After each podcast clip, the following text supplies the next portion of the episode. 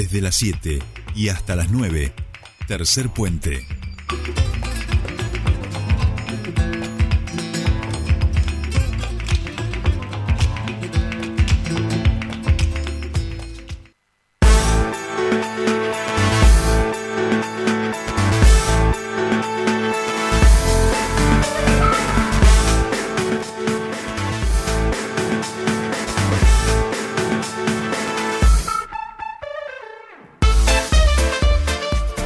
Continuamos con más tercer puente y ahora vamos a irnos hacia la universidad. Les comentábamos un poquito, bueno, no habíamos hablado desde, desde la elección, desde que, fue electa eh, la rectora Beatriz Gentile y Fernando Paul como vicerrector. No habíamos hablado desde ese momento y ayer nos enterábamos de que están trabajando en una agenda, una agenda conjunta, perdón, eh, junto a las comunidades mapuches, a la Confederación Mapuche, estuvieron reunidos.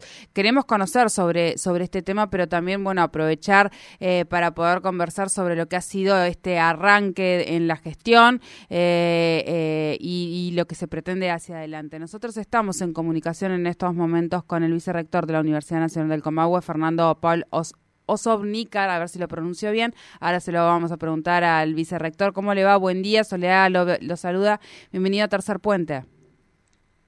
Buen día, Soledad, buen día la audiencia. Sí, sí, bien, bien pronunciado Osobnicar. Bien, eh, bien, está bien. No sabía si lo había pronunciado bien. Bueno, eh, creo que mm, eh, hemos hablado durante la elección en alguna oportunidad, pero no habíamos hablado ni con Beatriz ni, ni con vos eh, luego de, haber terminado, de, haber sido electos. sé que han estado haciendo muchísimo. Mm, en primer lugar, preguntarte sobre esto último que nos hemos, hemos sabido y que tiene que ver con una agenda de trabajo conjunta junto a las comunidades. y en ese sentido estuvieron participando de un conservatorio o van a participar? Sí, ayer justo, así, este, bueno, ayer la, la rectora, bueno, estuvo reunido con este, la parte de la confederación, bueno, yo estaba en otras en otras reuniones porque bueno, la agenda es bastante bastante amplia y en algunas ocasiones nos tenemos que dividir para poder este, atender todas las todas las demandas que tenemos, pero sí, como nosotros lo dijimos en campaña, este, avanzamos en interculturalidad y eso que tiene que ver con este, proyectar y trabajar en conjunto, por supuesto respetando este, todas las todas las decisiones y todas las normativas que hay, pero el objetivo es que nuestra universidad está emplazada en, en la comunidad, nuestro logo así lo, lo refleja, y es en el sentido que le queremos dar la primera universidad intercultural este, de Argentina por cómo fue gestada desde, su creación. Así que bueno, el objetivo, por supuesto, que es trabajar siempre en conjunto buscando la, mejora y avanzar, por supuesto, en esto que, que nosotros hemos mencionado, que tiene que ver con una, una universidad plural, una universidad intercultural, y ese es el objetivo. En eso se, está, se va a avanzar y la proyección va en ese sentido. Bien, bien. Eh, de alguna manera, bueno, hemos visto hace un mes y alguito, ¿no es cierto?, que han asumido con Beatriz, si no me equivoco, el 30 de junio, ¿fue? Exactamente, el 30 de junio, a partir del primero de, julio, este, tomamos bueno, posesión y tuvimos una semana en el medio del receso y bueno, a partir de la vuelta, por supuesto, este, en el receso este, tuvimos actividad, pero la mayoría de, la comunidad universitaria estaba en el receso invernal. Eh, como, como veníamos mencionando en, campaña y viendo, la situación presupuestaria de la universidad venía decayendo en los últimos años y nuestro objetivo es gestionar ante todas las la, ante todos los gobiernos que, que, se involucran, en este caso Lionel Brunel por la complejidad y la dispersión que tiene nuestra universidad, este, dar a conocer cuál fue este, la, cómo está la situación presupuestaria de la universidad, que ha ido perdiendo en los últimos años, mucho más marcada en 2016 y el presente, pasamos de 2.3 este punto a 2.35 a 2.1, eso es muchísimo, que ha perdido también en el ranking dentro de, de, la, de las propias universidades, y bueno, el objetivo es recuperar la, el proyecto de reparación histórica, trabajarlo en conjunto con este, diputados y senadores de ambas provincias, eso es lo que estamos haciendo. y el, objetivo final es que se reconozca el presupuesto acorde al índice normativo, no estamos pidiendo más allá de lo que está establecido inclusive, pero hay una necesidad para poder funcionar que tiene que ver con la complejidad que tiene nuestra universidad, con este, emplazar las dos provincias, con este, en 10 diez, este, localidades distintas, con 17 sedes, que, que cada una tiene su complejidad y requiere una atención en particular. Bien, bien. Fernando, en ese sentido, ¿han tenido algún acercamiento con Nación para poder comenzar a trabajar sobre esto y reclamar eh, a Nación poder regularizar o poder eh, eh, rever el presupuesto que hoy tiene la universidad?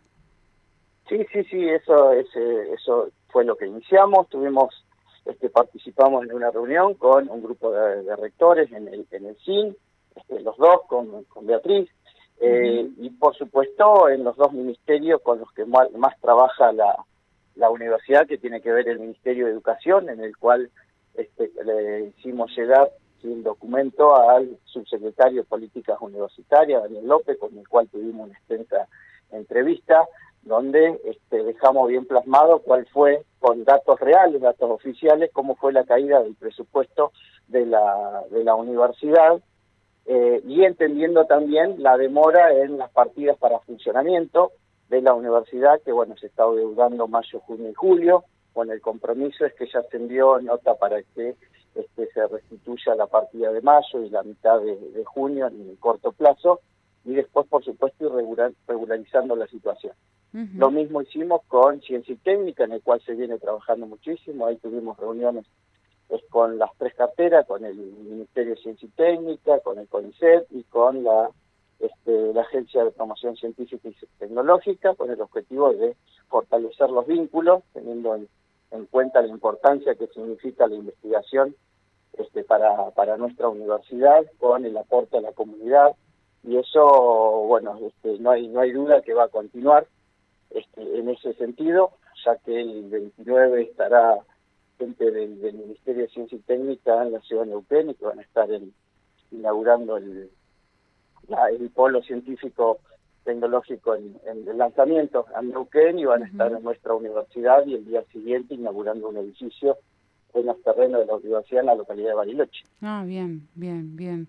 Bueno, bueno, eh, en realidad tendríamos mucho de agenda eh, para hablar. Lo último, por ahí preguntarte, eh, Fernando, sé que han estado también, bueno, dando cumplimiento a, cuestiones que habían hablado durante durante lo que fue la, campaña para, para poder llegar a, a la, gestión y lo que, lo que tiene que ver con la virtualidad, con poder equipar a las universidades, con poder eh, eh, responder a aquellas demandas de, de, las distintas, de las distintas facultades, fue algo que ya se ha visto que comenzaron a dar cumplimiento con algún equipamiento también, ¿no? Sí, sí, sí. Bueno, se han entregado las aulas híbridas en prácticamente la totalidad de las unidades académicas. Nos queda la Facultad de Derecho por una cuestión de agenda de del decanato, ¿sí? así que estamos a la, espera para la entrega de la última. Esto se pone a prueba, el objetivo es avanzar en ese sentido. Eh, paralelamente ya se han tenido gestiones con la provincia de, Neuquén para este, la instalación de, más aulas híbridas, llegar a, a, las localidades que nosotros proponemos también como universidad y que, que tiene que estar, como es el norte neuquino, y pensamos hacer lo mismo con este, la, la provincia de Río Negro, donde el objetivo principal es llegar a la, al sur, a la línea sur de, Río Negro. Eh, se está avanzando, este, ya se están instalando, el día, este, en, esta semana se van a estar haciendo las capacitaciones técnicas y posteriormente con la capacitación al personal docente para que se empiecen a usar este, las, las tablas híbridas y por supuesto tener después un relevamiento que se pueda medir cuáles son los resultados en este semestre de algunas cátedras testigos para ver bien bien el funcionamiento. Y que esto también, aparte del grado, va, este, va a servir muchísimo para el posgrado, que es donde la, la, universidad ha venido creciendo muchísimo, donde ella tiene más de 40, de, 40 carreras de posgrado. Bien, bien. Bien. Bueno, eh, Fernando, muchísimas gracias por esta comunicación con nosotros aquí en Tercer Puente. No, por favor y a disposición. Muchísimas gracias, muchísimas gracias. Hablábamos entonces con el vicerrector de la Universidad Nacional del Comahue, Fernando Paul Os Osovnikar, perdón, eh, sobre, bueno, la situación presupuestaria que hoy tiene la universidad y, por supuesto, eh, cómo rever y cómo reclamar ante Nación para que comience a regularizarse o aumentar ese, ese presupuesto y también lo que ha sido el inicio de gestión, que es lo que se plantea hacia adelante. Hace muy poquito nada más que han asumido eh, junto a la rectora Beatriz Gentili, así que, bueno, tratamos de hacer un pequeño balance de lo que lleva esta gestión en funciones. Nice I bet you can. If you wanna join the club, come and